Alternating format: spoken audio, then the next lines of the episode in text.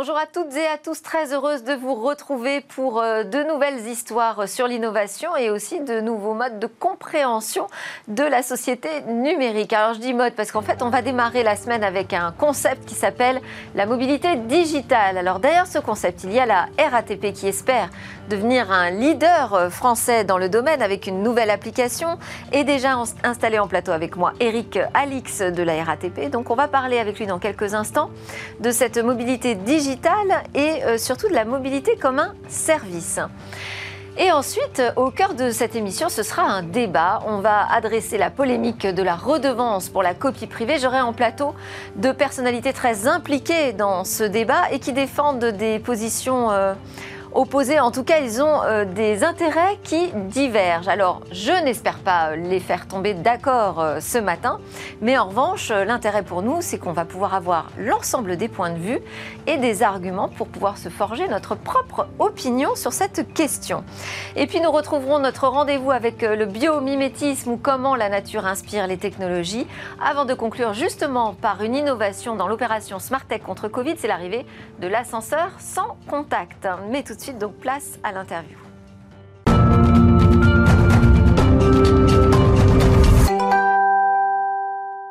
Je suis en compagnie d'Eric Alix, qui est euh, vice-président de RATP Smart System, filiale digitale du groupe RATP. Euh, on va peut-être essayer d'expliquer déjà ce que c'est, ça, Smart System euh, au sein de la RATP. Donc, c'est une filiale qui est spécialisée dans le domaine des systèmes de transport intelligents. concrètement, qu'est-ce que ça veut dire? Qu'est-ce qu'on retrouve dans cette filiale, Eric Alix, déjà?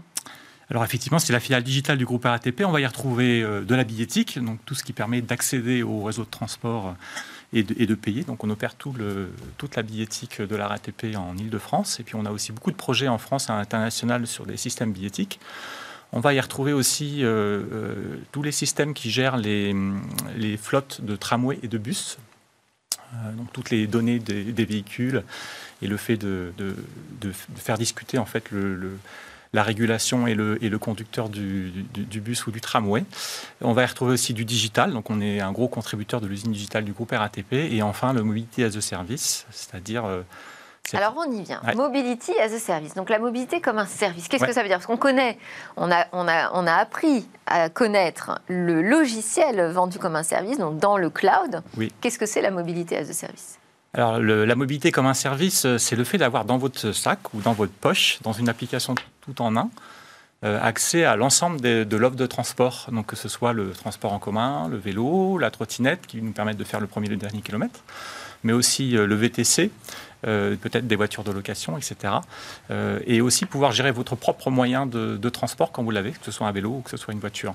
Tout ça de façon très intégrée pour un parcours qui soit complètement fluide. Donc vous pouvez préparer vos déplacements, euh, vous pouvez gérer des aléas s'il y en a pendant votre déplacement, et vous pouvez aussi réserver et payer vos moyens de transport, le tout à l'intérieur d'une seule application. Oui, alors c'est ça qui change, parce qu'en en fait, ce dont vous nous parlez, c'est d'une grosse application hein, qui permet euh, de préparer son itinéraire en imaginant différents modes de transport pour se rendre à notre destination. Mais euh, ce qui change là dans le, concept, c'est que tout peut se faire au sein de l'application. Oui, c'est ça. On peut acheter son billet, on peut louer une voiture, un vélo, une trottinette, peu importe.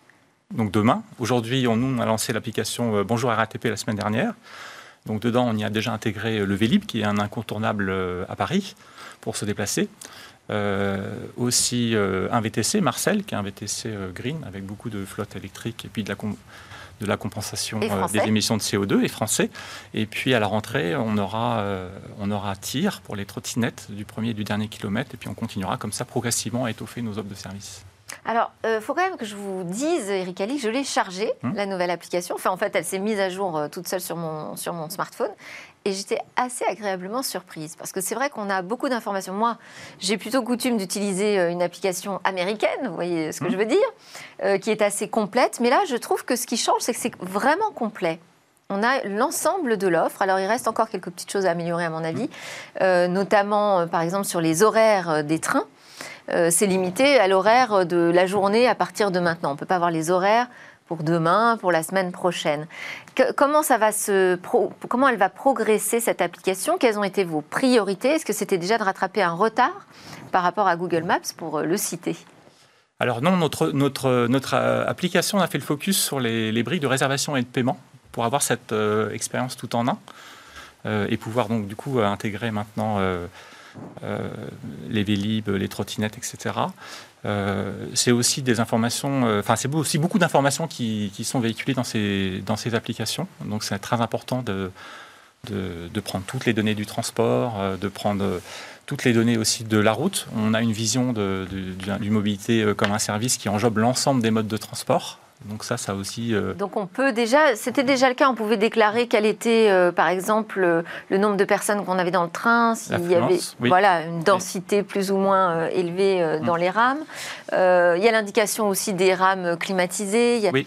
Ça, ce sont de la euh, porte où vous devez euh, sortir pour avoir l'itinéraire le plus court. Voilà. Parce que vous voulez ce gagner sont des choses Qui, qui, ont été euh, vraiment affinées.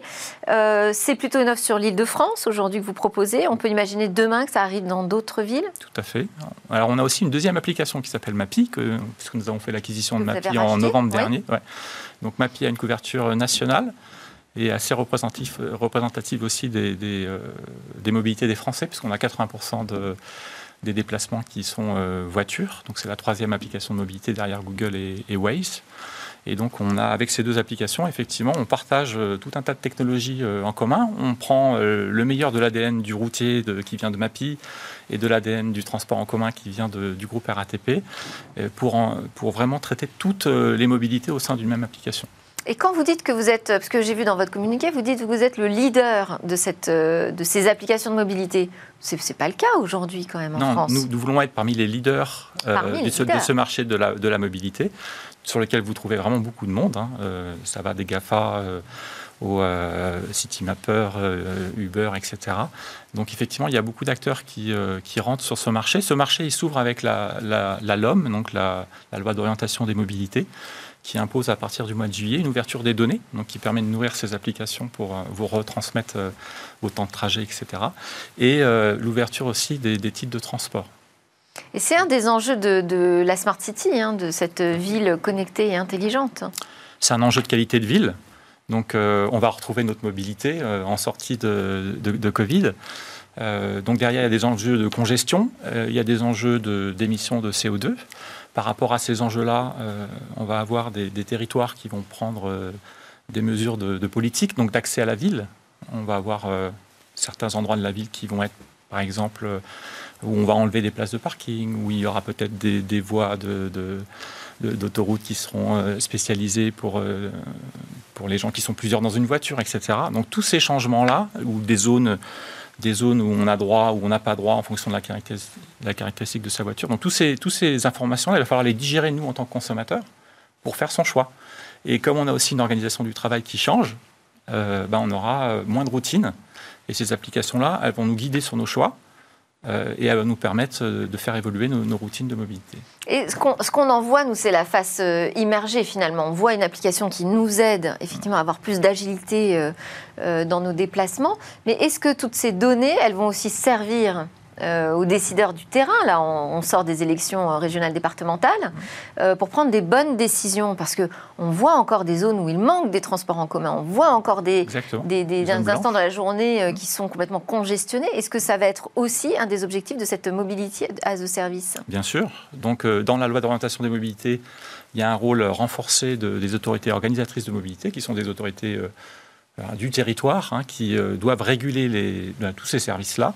Et puis effectivement, à partir du moment où on a toute cette, euh, donnée, euh, on va pouvoir euh, voir quelles sont les zones blanches, donc il va falloir couvrir avec ben, un mix d'offres de mobilité qui est complémentaire.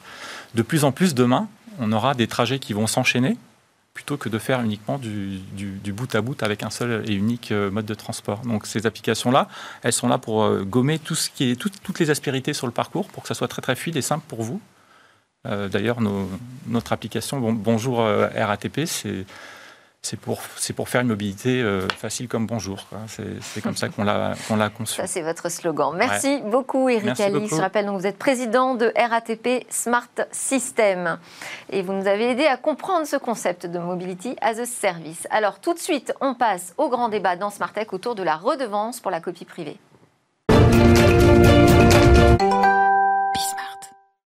Alors, la redevance pour la copie privée, est-ce que c'est le coût de trop Je vais poser la question à Benoît Varin, président de la, Fédération française du réemploi et de la réparation. Il est également secrétaire général et cofondateur de la société Recommerce, qui est un acteur majeur dans le reconditionnement d'équipements électroniques. Et vous êtes aussi l'animateur de la coalition Sauvo-l'occasion.fr qui a ouvert une pétition en ligne, elle est toujours euh, accessible d'ailleurs, pour exclure les smartphones et les ordinateurs euh, d'occasion reconditionnés de cette cette redevance pour copie privée. Également en plateau, en face, j'ai envie de dire, Bruno Bouteleux, directeur général de l'ADAMI, qui gère et qui euh, défend les droits des artistes interprètes en France et dans le monde. Et vous vous battez de longue date pour une rémunération plus juste des artistes sur Internet. On a d'ailleurs reçu euh, l'ADAMI la semaine dernière pour parler de cette question de la rémunération des artistes, notamment à l'heure du streaming. Et on voit bien qu'il y a encore beaucoup de batailles à mener. Mais vous êtes aussi président de Copie France, la société qui collecte la copie privée. Et donc c'est à ce titre aujourd'hui que je voulais vous entendre, Bruno Boutleux. Alors cette redevance, elle concerne tous les appareils ayant une capacité d'enregistrement. En janvier, euh, pendant ce débat sur euh, l'empreinte carbone, il a été euh, dit qu'on allait exclure du prélèvement euh, de la redevance pour copie privée les appareils reconditionnés. Et puis en juin, une décision est adoptée euh, par l'Assemblée nationale, donc là ce mois-ci, qui signe finalement l'assujettissement à la rémunération dite pour copie privée des mémoires, des disques durs et donc des smartphones, des tablettes reconditionnées. Il y a une exception à noter sur le secteur social et solidaire. Est-ce qu'on en est là aujourd'hui Il va y avoir une application au 1er juillet de cette redevance appliquée donc aux appareils reconditionnés, Bruno Bouteleux Absolument. Euh, il y a deux choses qui se sont déroulées en même temps. La première, c'est euh, le fonctionnement normal de, euh, de cette rémunération pour copie privée, pour laquelle on confie à, une commission composée de consommateurs, d'industriels concernés par, le, par cette question de la copie privée et de représentants du monde de la culture, le soin de fixer les barèmes d'assujettissement à, cette, à cette rémunération dont je rappelle qu'elle est avant tout un droit de copier donné euh, à chacun de nous euh, pour nous permettre euh, effectivement de copier librement les films, les musiques, les textes, qui sont tous des, des œuvres protégées. Et sans ce droit de copier, nous serions tous des pirates. de quoi on, a une redevance donc qui va servir à rémunérer les artistes C'est une compensation. Bon, euh, et donc au 1er juillet, a priori, cette redevance va s'appliquer aux appareils reconditionnés, ce qui n'était pas le cas jusqu'ici, sauf si des recours aboutissent, n'est-ce pas? Alors merci de nous recevoir déjà. Hein. effectivement, tous les réparateurs et reconditionneurs euh, français sont assez euh, inquiets déjà alors on, vous parle, puisque c'est nouveau. Comme vous l'avez très justement dit, jusqu'ici, aucun reconditionneur ne payait en France des, de la redevance copie privée, donc ne, ne, ne participait justement à, à cette euh, à, ce système-là. Donc là, c'est nouveau depuis euh, quelques jours, quelques semaines, euh, suite à, au vote au 1er juin, en fait, hein, de, cette commission copie privée, qui est une commission, je ne sais pas si on peut dire administrative, une commission assez indépendante. Et, donc, nous, en tant qu'entrepreneurs, réparateurs, on, est impacté très fortement, autour de 8,40 euros par téléphone reconditionné, qui sont des produits d'occasion, rappelons-le bien, qui sont testés, des fois nettoyés, des fois, enfin, nettoyés systématiquement, réparés et revendu aux consommateurs avec une garantie euh, de fonctionnement pendant euh, minimum un an. Et donc ces produits reconditionnés vont devoir coûter plus cher. Et on sait que le premier intérêt d'acheter du reconditionné, c'est le bon prix, c'est le prix euh, pour permettre à des gens de s'équiper, s'équiper en... Parce que cette redevance, vous allez la répercuter sur le prix final, évidemment. C'est la grande question. Là, en ce moment, là où on se parle, euh, on ne sait pas encore, puisqu'on est très euh, dépendant d'une concurrence internationale. L'électronique est un marché mondial, et surtout l'apanage des Asiatiques, et on est concurrencé par énormément de concurrents. 50% des vendeurs de smartphones reconditionnés viennent d'Asie ou de l'étranger. Et eux ne sont pas soumis à cette redevance. Donc c'est la grande question qu'on pose. la grande question qu'on pose, c'est comment, euh, justement Copie France et le gouvernement vont s'assurer d'une concurrence loyale. Et nous, c'est notre principal euh, questionnement et notre principale interpellation au gouvernement euh, à Copie France, c'est comment faire respecter un cadre légal égalitaire de tous les entrepreneurs et acteurs, que ce soit d'ailleurs des acteurs, même acteurs associatifs, pour respecter des règles pour permettre les mêmes règles du jeu quand on est entrepreneur et qu'on répare un téléphone il y a des contraintes financières, des contraintes techniques. Comment est-ce qu'on peut s'assurer de ça, qu'il y ait une concurrence loyale finalement hein, Mais on s'en assure tout simplement parce que nous, nous avons des obligations. Il y a un arrêt de la Cour de justice de l'Union européenne qui s'appelle l'arrêt Opus, qui nous oblige à aller collecter à l'étranger de la même manière que nous le faisons en France, dès lors que le client final se situe en France. Et donc nous le faisons. Nous le faisons auprès de toutes les plateformes, auprès de, toutes les places de marché. Mais je voudrais tordre le cou à, quelques contre-vérités. Hein, cette rémunération pour copie privée sur les appareils reconditionnés, elle n'est pas nouvelle. Elle est due depuis toujours. C'est le fait que le marché du reconditionné est en train de se développer qui fait qu'aujourd'hui, il découvre cette obligation nouvelle. Mais les magasins comme la FNAC, par exemple, ou les Apple Store, vendent des appareils reconditionnés depuis longtemps et euh, ils, nous, euh, ils nous payent la rémunération pour copie privée. Donc ça n'est pas une nouvelle charge qui pèse sur, les, euh, sur le secteur du Cette redevance, elle a été instaurée en 1985, donc on ne parle pas de quelque chose de nouveau. Ce qui est nouveau, c'est qu'il y a une, une, nouvelle économie qui est arrivée, de nouveaux acteurs qui arrivent sur ce reconditionnement et qui portent en plus des valeurs qui sont aujourd'hui fortes, hein, qui sont celles de la protection de l'environnement et donc d'essayer de consommer moins loin. Oui, mais on ne peut pas faire supporter à la culture des responsabilités qui ne sont pas les siennes. Euh, le monde de la culture est, euh, je crois, presque plus sensible aux enjeux écologiques que euh, ne, peut l'être, ne peuvent l'être d'autres, d'autres secteurs. Donc, dans ce monde-là, on n'a pas de problème par rapport à la transition écologique. Mais Benoît l'a dit lui-même tout à l'heure, quel est l'enjeu principal? C'est bien évidemment, d'une part, la concurrence internationale avec le coût du travail qui n'est pas le même à l'étranger pour fabriquer ou refabriquer euh, des produits euh, reconditionnés. Et là, effectivement, on a un véritable sujet qui ne peut être traité que par un accompagnement économique par l'État et pas par le monde de la culture. et puis d'autre part, on va parler aussi des montants parce que ça c'est important. Hein. Aujourd'hui, ce sont des sommes quand même relativement élevées. D'ailleurs, c'est transparent puisqu'en général, quand on achète un appareil, c'est indiqué clairement. Hein. Mmh. Euh, donc, quels sont les, les, barèmes, les montants qui vont s'imposer demain au reconditionné De quelques centimes d'euros pour un appareil bas de gamme avec une faible mémoire, puisque la rémunération elle est calculée en fonction de la mémoire de l'appareil, jusqu'à effectivement 8,40 euros pour un appareil de très haute gamme. Et quand je vois, par exemple, les publicités que fait actuellement sur la télévision, c'est pas exactement le même barème que sur le neuf. Mais bien sûr que non, c'est un barème abattu qui est de l'ordre de 40% inférieur au barème sur le neuf. Donc on est quand même dans des écarts sur, euh, sur ces barèmes et ces coûts bah, qui vous semble hein. Déjà, nous, la profession... Important, j'imagine Oui, c'est très important. 8,40 euros sur la vente d'un produit autour de 200 euros en moyenne, c'est quand même pas négligeable. Surtout que les clients sont à quelques euros près pour sélectionner un produit comparé à un autre. Euh, donc, euh, des fois, entre un produit qui vaut 2 euros de plus, ils vont choisir celui qui fait 2 euros de moins. Et il faut savoir que c'est 5000 salariés de, euh, français qui, travaillent sur du reconditionnement euh, de produits. On est très inquiet sur la capacité à rester viable économiquement, à ce que notre modèle économique nous permette de continuer à payer ces salaires. Il hein. faut savoir que ma société, par exemple, on fait 3% euh, de résultats là à la fin de l'année. 3% sur un produit de 200 euros, ça veut dire 6 euros.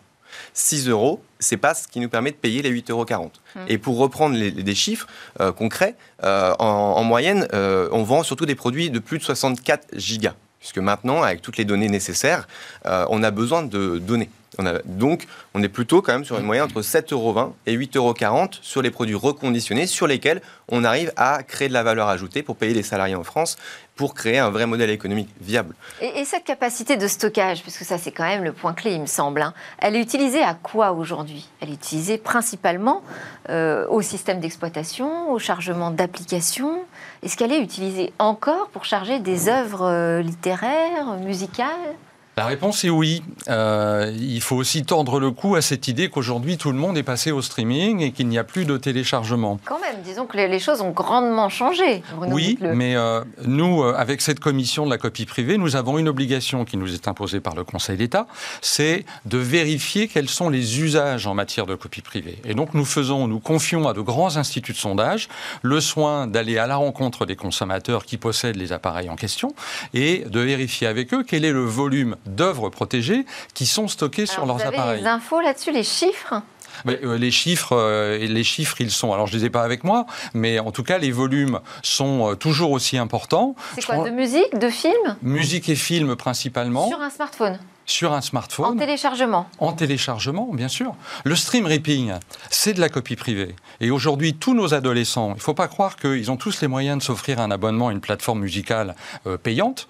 Euh, ils sont pour la plupart sur Non, ils YouTube. sont en gratuit Et, et, sûr. et- Et qu'est-ce qu'ils font ils pour pouvoir écouter leur musique en déconnexion, euh, hors connexion en tout cas? Ils ripent les fichiers musicaux et ils les copient sur leur smartphone. Tout ça, ça représente des volumes de copies importants. C'est un vrai préjudice pour les artistes et il doit être compensé. Et nous, on le vérifie à travers, encore une fois, des études qui sont confiées à des instituts très sérieux. Et donc, on est sur une Vous base seriez d'accord pour faire évoluer euh, ce barème en fonction des nouveaux usages? Mais nous le faisons en permanence. Est-ce que vous faites partie, par exemple, de Copie France? Il y a des représentants de l'industrie dans, Alors, dans on le demande d'ailleurs, on en aimerait bien hein, dans la commission de copie privée, puisqu'on va sûrement payer, euh, enfin on va devoir payer hein, euh, de, la, de, de la redevance, donc on aimerait avoir notre mot à dire sur ces études pour qu'elles soient le plus indépendantes possible et le plus représentatives des différents usages. Parce que nous, on remet un peu euh, en question, euh, effectivement, ce, ce système-là, puisqu'on a déjà, un, du mal à le comprendre, puisqu'on ne le connaît pas. Euh, deux, on pense, euh, comme vous venez de le dire, que euh, les consommateurs vont payer plusieurs fois, à la fois quand ils achètent du neuf, à la fois quand ils vont avoir un abonnement sur une plateforme, à la fois quand ils vont voir des publicités, à la fois quand ils vont potentiellement bah, faire euh, Du téléchargement. du téléchargement. Donc euh, nous, on, remet en cause quand même ce point-là, puisqu'on a euh, énormément de, de membres au sein de la fédération qui font de la réparation, du transfert de données, qui analysent ce qui se passe sur les téléphones. Nous, concrètement, et on peut le voir dans vos téléphones, hein, on le fait régulièrement, qui a téléchargé de manière illégale du contenu ben, en fait, très peu. Les, les- gens, et c'est pour ça que j'ai du mal encore à comprendre, et on serait euh, volontiers euh, participants à cette commission pour comprendre ces études, et on demande de faire une étude euh, indépendante pour euh, analyser ces pratiques. Et actuellement, très peu d'études sont faites pour comprendre les pratiques des gens en matière de, d'usage de leur téléphone reconditionné. Et on sait que ceux qui achètent des téléphones reconditionnés sont des gens qui n'ont pas beaucoup de moyens, et effectivement, qui n'ont pas les moyens de s'abonner à des, euh, à des solutions euh, payantes et qui vont l'utiliser principalement comme outil de communication. WhatsApp, euh, de, euh, du SMS encore, beaucoup, du, du- du mail et beaucoup de visio. Et en ce ça peut moment, être euh, des seniors aussi qui n'ont pas forcément besoin d'un smartphone pour faire des usages particulièrement complexes. Est-ce que euh, le, le- je sais pas, c'est un conseil d'administration Copie France Est-ce qu'il pourrait y avoir euh, des acteurs du reconditionné qui viendraient participer parce que ce sont de nouveaux acteurs? Alors, pas au sein de Copie France, parce que c'est une société qui représente les ayants droit, mais au sein de la commission euh, qui est chargée de fixer les barèmes et de conduire ces fameuses études qui nous permettent d'avoir une idée précise de qui copie et euh, dans quel volume, bien entendu. Et d'ailleurs, moi, j'étais le premier à proposer que le secteur des reconditionnés puisse siéger au sein de cette commission aux côtés des autres industriels qui représentent plutôt le secteur du neuf. alors, si je Ah, peux bah, C'est bien, donc là il y a une porte euh, ouverte. Oui, bah, je- merci beaucoup parce que c'est la première fois qu'on a l'occasion de- d'échanger déjà. Donc merci aussi pour l'invitation. Ouais, avec Parce qu'on n'avait pas eu le temps encore d'échanger en- ensemble. Nous, nous, on est quand même euh, très vigilants en disant attention, le reconditionné, c'est pas le neuf. Le reconditionné, c'est rendre accessible au plus grand nombre des produits de qualité pour protéger l'environnement. Donc nous, c'est ce qu'on essaie de faire et ce qu'on aimerait faire avec euh, le secteur de la culture, c'est comment faire en sorte que euh, cette redevance euh, empêche de lutter contre le réchauffement climatique. Puisqu'en fait, 30 kilos de empêche de, CO2... lutter contre le réchauffement. Parce que ce que vous dites, c'est qu'aujourd'hui, votre filière permet de lutter contre le réchauffement climatique. Exactement. Donc rajouter euh, potentiellement des euh, 5% de, de charges supplémentaires, ça va ralentir ce changement de société que l'on appelle et qu'on est en train de, de construire, puisqu'on sait que 80% de l'impact environnemental vient de la production du neuf. À l'heure où on se parle, où on n'a jamais connu un réchauffement climatique euh, aussi important, on sait que ce réchauffement climatique vient de la production du produit, de produits neufs qui font le, quatre fois le tour de la planète, qui euh, ponctionnent des matières premières primaires rares, qui vont euh, exploiter des ressources pour les fabriquer, pour fabriquer les micro-composants. On est dans une période de rareté de micro-composants. Et donc, avec il avec faut... une, une filière française qui, qui est pas mal en ce moment, hein, donc on a plutôt envie de soutenir quand même Bruno Bouteleux. Oui, absolument. Mais là où moi je suis surpris, c'est que euh, on a tous euh, vu récemment la campagne euh, de communication de Back Market, qui est la principale plateforme Oui. qui vend des appareils reconditionnés. Quel est le message? Il n'y a pas un mot sur la transition écologique. Le message, c'est payez-vous un plus beau smartphone pour le même budget. Donc on n'est pas du tout dans cette logique, dans cette approche. On est bel et bien dans une approche marché que, pour laquelle moi j'ai beaucoup de respect, mais il faut assumer euh, le- le- le- les, les- les messages qu'on fait passer. Et le message qu'on fait passer, finalement, on s'adresse à des gens qui ont déjà un budget assez conséquent pour s'a- s'acheter un smartphone, et on leur dit, payez-vous le modèle au-dessus pour le même budget. Donc on n'est pas du tout dans, dans des messages euh, qui portent mmh. sur la transition écologique, même si, in fine, bien entendu, le reconditionnement apporte beaucoup à euh, cette euh, problématique de la transition écologique. Mais encore une fois, est-ce que c'est au monde de la culture de supporter ça? Préférons plutôt une baisse de la TVA sur les appareils reconditionnés. Mettons en place un chèque reconditionné pour les, les consommateurs qui iraient vers ce genre de, de produits, plutôt que de ponctionner la culture qui n'a rien à voir avec tout ça. Je vous rappelle une chose enfin. C'est une ponction parce que finalement ce serait des revenus qui n'entreraient pas, mais c'est pas une ponction. Comment ça? Bah, C'est-à-dire hein. qu'aujourd'hui vous avez déjà euh, une somme collectée qui, continuerait à être collecté. Euh, bien entendu, mais le marché du reconditionné est un marché de substitution. Les pratiques de copie sont différentes. donc c'est ça. Euh, les pratiques de copie sont différentes, mais elles existent. Et à ce titre-là, parce que c'est la loi, moi, c'est pas moi qui décide de ce genre de choses. Eh bien, elles doivent être compensées ces pratiques de copie. Et il n'y a pas de raison que sur un appareil reconditionné, elles ne le soit pas, parce qu'encore une fois, c'est l'utilisateur qui s'acquitte de cette rémunération pour copie privée. Elle n'est pas attachée à un appareil, puisqu'elle est en lien avec les pratiques de copie. En lien avec l'usage. Exactement. Moi, j'ai une question, Monsieur Boutelot, c'est est-ce que dans le passé, ça a déjà été fait de taxer, de, pardon, de d'appliquer la redevance sur des cassettes audio, magnétophones, des, enregistreurs d'occasion? Parce que notre grande question, c'est pourquoi l'appliquer d'un seul coup sur le téléphone, alors qu'il y a des ordinateurs d'occasion depuis longtemps, des magnétophones d'occasion depuis longtemps, et pourquoi ça n'a pas été appliqué jusqu'ici? Elle ne, encore une fois, rapide, parce qu'on arrive pratiquement à la fin du débat. Oui, oui. notre euh, rémunération, aujourd'hui en tout cas, ne s'applique pas au secteur de l'occasion. Elle s'applique au secteur du reconditionné. C'est autre chose. C'est la même on chose. recommercialise. Non, non c'est pas la même chose. Il y a des définitions précises des deux. Justement. ça, s'applique effectivement à un secteur qui remet à neuf, Quelle est la différence qui répare, Alors là, moi, qui vous reconditionne, qui reconditionne justement. Et reconditionner. Bah, l'occasion, c'est euh, je récupère un appareil, euh, je, éventuellement je le nettoie et je le remets sur le marché comme ça. Le reconditionnement, il y a des tas d'étapes en tout cas de ce que j'en ai compris, de remise à neuf, de reconditionnement jusque dans l'emballage avec le cellophane, etc., etc. Et on recommercialise dans de grands circuits de distribution. C'est pas tout à fait la même chose. Et la redevance pour copie privée aujourd'hui, elle s'applique à ça et à rien qu'à ça. donc, si je peux me permettre, le reconditionner, ce n'est juste, c'est juste de la remise en état d'utilisation d'un produit garanti par un professionnel, d'un produit d'occasion.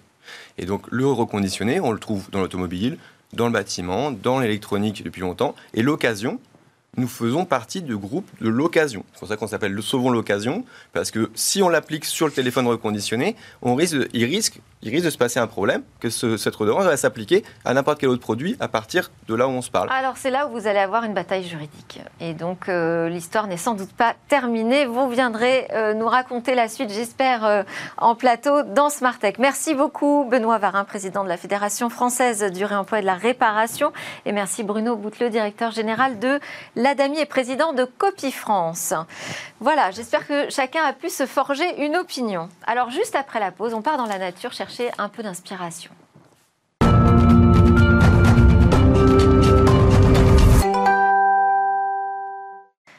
Et vous êtes de retour sur le plateau de Smartech et euh, c'est avec euh, Sidney Rostand que nous avons rendez-vous. Sidney Rostand, fondateur de Bioxégie, et rendez-vous avec la nature évidemment. Bonjour Sidney. Bonjour Delphine. Aujourd'hui, on va parler de ces techs qui sont inspirés des pattes des rainettes. C'est ça, je voulais célébrer euh, la journée des tropiques qui a lieu demain. les tropiques, on le sait, hein, c'est cette zone qui représente que 10% en fait de la surface terrestre, mais qui concentre déjà une part de la biodiversité qui est très importante, à peu près la moitié de la biodiversité sur Terre vit dans cette zone en fait très concentrée du fait de tout simplement des températures qui sont très stables, mais aussi de la quantité d'énergie solaire qui est absorbée par les écosystèmes, qui permet et qui favorise cette diversité. Donc ça c'est très intéressant. Et donc pour le coup, c'est sûr, c'est un terrain de jeu pour le biomimétisme. Cette variété des espèces et cette variété des écosystèmes fait qu'il y a une diversité de techniques dont on peut aller s'inspirer. Une de ces belles histoires, c'est une histoire qui commence avec euh, un biologiste britannique, euh, Monsieur White, qui a découvert du coup une espèce d'amphibien qu'il a appelé rainette de White. Donc il a donné son nom en toute modestie. Et donc euh, elle a cette particularité de devoir évoluer dans des environnements qui sont particulièrement humides, particulièrement glissants. Donc c'est difficile, c'est un amphibien arboricole, hein, c'est-à-dire qu'il grimpe. C'est difficile d'évoluer dans de la végétation dense et très glissante, surtout sur des feuilles. Hein, il faut les imaginer qui sont extrêmement lubrifiées.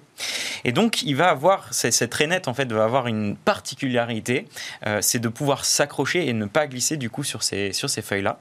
Et donc à des échelles très fines sur les pattes, elle va avoir des hexagones. Ça se passe à des échelles microstructurelles, hein, donc euh, il faut imaginer euh, qu'on ne le voit pas forcément à l'œil nu. Ce sont des petits hexagones comme des patins qui viennent en fait évacuer l'eau euh, le lubrifiant qu'il y a sur, les, sur la surface des feuilles ou de certaines tiges de plantes euh, dans les rainures qu'il y a entre les hexagones. C'est une technologie en fait. Les creux, les creux dans, dans, les pneus un petit peu comme les creux dans les pneus, un petit peu comme euh, les hexagones que vous voyez sur certaines bottes, ces semelles de bottes, des semelles de chaussures, etc. Sauf que la rainette euh, de White, ça fait des millions d'années qu'elle fait ça. Et cette technologie, en fait, on la retrouve aussi sur d'autres euh, types d'animaux qui évoluent dans les mêmes écosystèmes, des amphibiens, etc. Les, salamandres, elles ont ce cette même technologie, une technologie antidérapante, en fait. Et donc, vous avez des chercheurs de l'Institut technologique d'Israël qui ont reproduit cette microstructuration hexagonale sur des patins de rasoir. Donc vous savez, il y a toujours deux fines bandes en fait de, part et d'autre des lames, et ça, ça permet de tendre la peau. Pourquoi c'est intéressant? Parce que évidemment, quand vous faites raser chez un professionnel, il va toujours tendre sa peau avec euh, votre peau avec les doigts, tout simplement pour éviter des coupures et pour que le poil soit bien coupé. Et donc là, sur les, on le voit bien à l'écran, sur ces bandes-là, ils vont reproduire ces hexagones qui viennent tendre, qui accrochent en fait la peau, même quand elle est mouillée, même quand elle est lubrifiée, pour pouvoir couper sans, euh, enfin, de couper de façon précise et sans coupure. C'est intéressant de voir le biomimétisme appliqué à des échelles de consommation euh, au jour le jour. Cette technologie, elle est déjà très mature, donc les prototypes ont montré qu'ils marchaient bien, et donc on peut espérer l'avoir euh, bientôt euh, chez certains, enfin chez certains commerçants. C'est une application absolument inattendue. Oui. Comme souvent d'ailleurs, ce que vous nous présentez. Les surprises du biomimétisme. Merci beaucoup Sidney Rostand. On rappelle que vous êtes fondateur de BioXCG et que vous venez régulièrement dans SmartNet nous faire découvrir la magie du biomimétisme, comment la nature inspire les technologies. À suivre, euh, vous le savez, on est lundi, c'est l'opération Smart Tech contre Covid.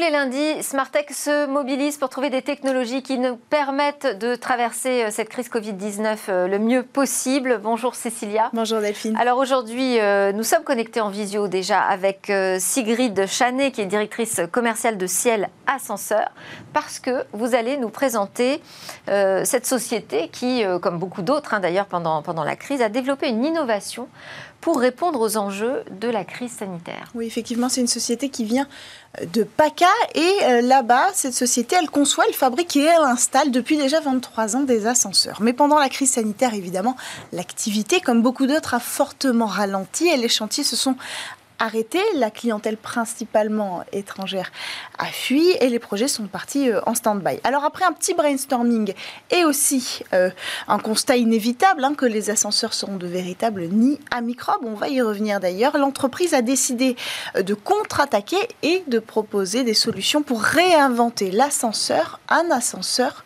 sans contact. Alors pour y remédier, on va pouvoir, grâce à ça, retirer la banderole euh, qui nous empêche aujourd'hui d'aller dans les ascenseurs et qui nous oblige à prendre euh, les escaliers. Et pour cause, hein, je voulais vous donner cet exemple. En Chine, il y a une jeune femme asymptomatique qui est allée se confiner dans son immeuble et simplement en prenant l'ascenseur pour récupérer euh, les livraisons, elle a contaminé 71 personne alors qu'elle était confinée. Alors pour remédier à ces problématiques-là, une première inspiration qui vient des EHPAD, parce que là-bas il existe déjà des solutions, c'est-à-dire des pédales pour appeler l'ascenseur alors qu'on est en train de pousser un patient euh, par exemple sans appuyer sur le bouton. Alors, la société euh, Ciel Ascenseur a commencé par là. Sigrid Chanet, qui est euh, euh, avec nous, vous l'avez dit, directrice commerciale de Ciel Ascenseur. Alors, vous, vous, vous, allez nous raconter cette aventure technologique. Il y a eu la pédale en premier, mais ce n'est pas la seule innovation. Il y en a quatre, je crois, qui sont autour de ces ascenseurs sans contact. Oui, tout à fait. Bonjour. Euh, effectivement, nous, nous avions déjà un petit peu dans nos cartons, euh, puisque l'on conçoit, fabrique et installe, on avait déjà cette idée d'appel de, l'ascenseur sans contact, mais donc par le pied. Euh, c'était une solution qu'on proposait donc dans les EHPAD et les établissements de santé, donc pour pouvoir libérer les mains et donc aller et venir plus simplement. Donc Suite à la, à la, crise sanitaire, on s'est dit qu'on pouvait adapter cette solution euh, à divers usages. Donc on a créé euh, le bouton d'appel sans contact où on approche le doigt du bouton mais sans le toucher à 3 cm. Ensuite, il y a aussi euh, l'application via un smartphone. il y a un QR code près du bouton d'appel. Vous le flash codez et donc arrive l'application qui vous permet d'utiliser l'ascenseur. Euh, la dernière solution, c'est euh, l'appel vocal. Donc en fait, l'ascenseur se, se, manœuvre tout simplement par un appel vocal par vous-même. Voilà. Est-ce que ce sont les solutions Oui. Vous pouvez nous donner les chiffres, qu'on se fasse une idée. Euh, combien de fois on prend un ascenseur, par exemple, en France par jour? Est-ce que vous avez des chiffres comme ça? Oui, tout à fait. Alors, les chiffres, c'est 100 millions de trajets par jour en France sachant que pour appeler un ascenseur et utiliser un ascenseur, il faut appuyer sur le bouton au minimum deux fois, une première fois pour l'appeler, une deuxième fois en cabine pour désigner l'étage où l'on souhaite aller. Euh, donc, vous pouvez vous rendre compte qu'il s'agit bien sûr énormément de doigts touchés sur les boutons. Oui, effectivement, on prend la mesure hein, mm. de l'importance euh, d'encadrer sanitairement les ascenseurs. Et alors, vous parliez de cette application. Est-ce qu'il n'y a pas de risque, une fois qu'on soit appairé à l'ascenseur, on puisse le contrôler à distance? Non, bien sûr, parce que cette application va fonctionner lorsque vous serez vraiment proche de l'ascenseur. C'est-à-dire qu'il faut se situer au niveau du palier, devant la porte de l'ascenseur, et ensuite, une fois que l'ascenseur est arrivé, dans la cabine. Il n'y a aucun risque que cette euh, application fonctionne à l'autre bout de la rue où un petit malin pourrait s'amuser à faire fonctionner l'ascenseur. Et ces solutions, elles sont cumulables sur, euh, elles sont, euh, on peut les ajouter sur n'importe quel ascenseur, pas seulement ceux de votre société. Bien sûr, bien sûr, elles sont adaptables à tout, tout appareil c'est juste pour que ce soit juste pour que ce soit bien clair, c'est un choix de techno. Donc soit c'est euh, l'approche euh, du doigt euh, qui déclenche l'ascenseur, soit c'est la reconnaissance vocale, soit c'est la pédale. Et j'ai oublié le quatrième. L'application. Qu'est-ce qui, qui, est développé Qu'est-ce qui prend majoritairement? Alors, euh, d'abord, en premier lieu, euh, ça a été la pédale pour vraiment les établissements de santé et les EHPAD. Ça, c'est vraiment une mesure qui est en plus assez économique, qui se place très facilement et c'est une mesure mécanique toute simple qui était déjà diffusée euh, assez largement avant le Covid, mais qui s'est ensuite répandue de manière beaucoup plus générale. Et ensuite, c'est le bouton infrarouge où l'on approche le doigt du bouton sans le toucher. C'est une mesure aussi assez simple à mettre en place encore là aussi peu onéreuse et qui fonctionne très bien. Et, voilà. Bon, avec toujours ce risque que les gens euh, appuient quand même euh, sur le bouton. quand même, ouais. Alors, c'est pas un risque, c'est-à-dire que le bouton fait les deux fonctions. On peut quand même appuyer si on le souhaite ou pas. c'est un, risque de contamination, puisque le, sujet est quand même euh, celui-ci, hein, d'éviter le, le, contact au maximum. Tout à fait. Cécilia euh, Oui, est-ce que l'objectif, euh, c'est de continuer à vendre ces solutions de façon pérenne? Est-ce que vous pensez que euh, les, entreprises qui viennent vous voir aujourd'hui, elles ont quel, quel objectif clairement? Oui, je pense que effectivement, ça va, ça va se démocratiser comme beaucoup d'autres endroits ou lieux où on ne souhaite plus bah, toucher une poignée de porte, par exemple, ou le distributeur de monnaie, on ne souhaite plus toucher le clavier. Donc je pense que ça, ça va se démocratiser.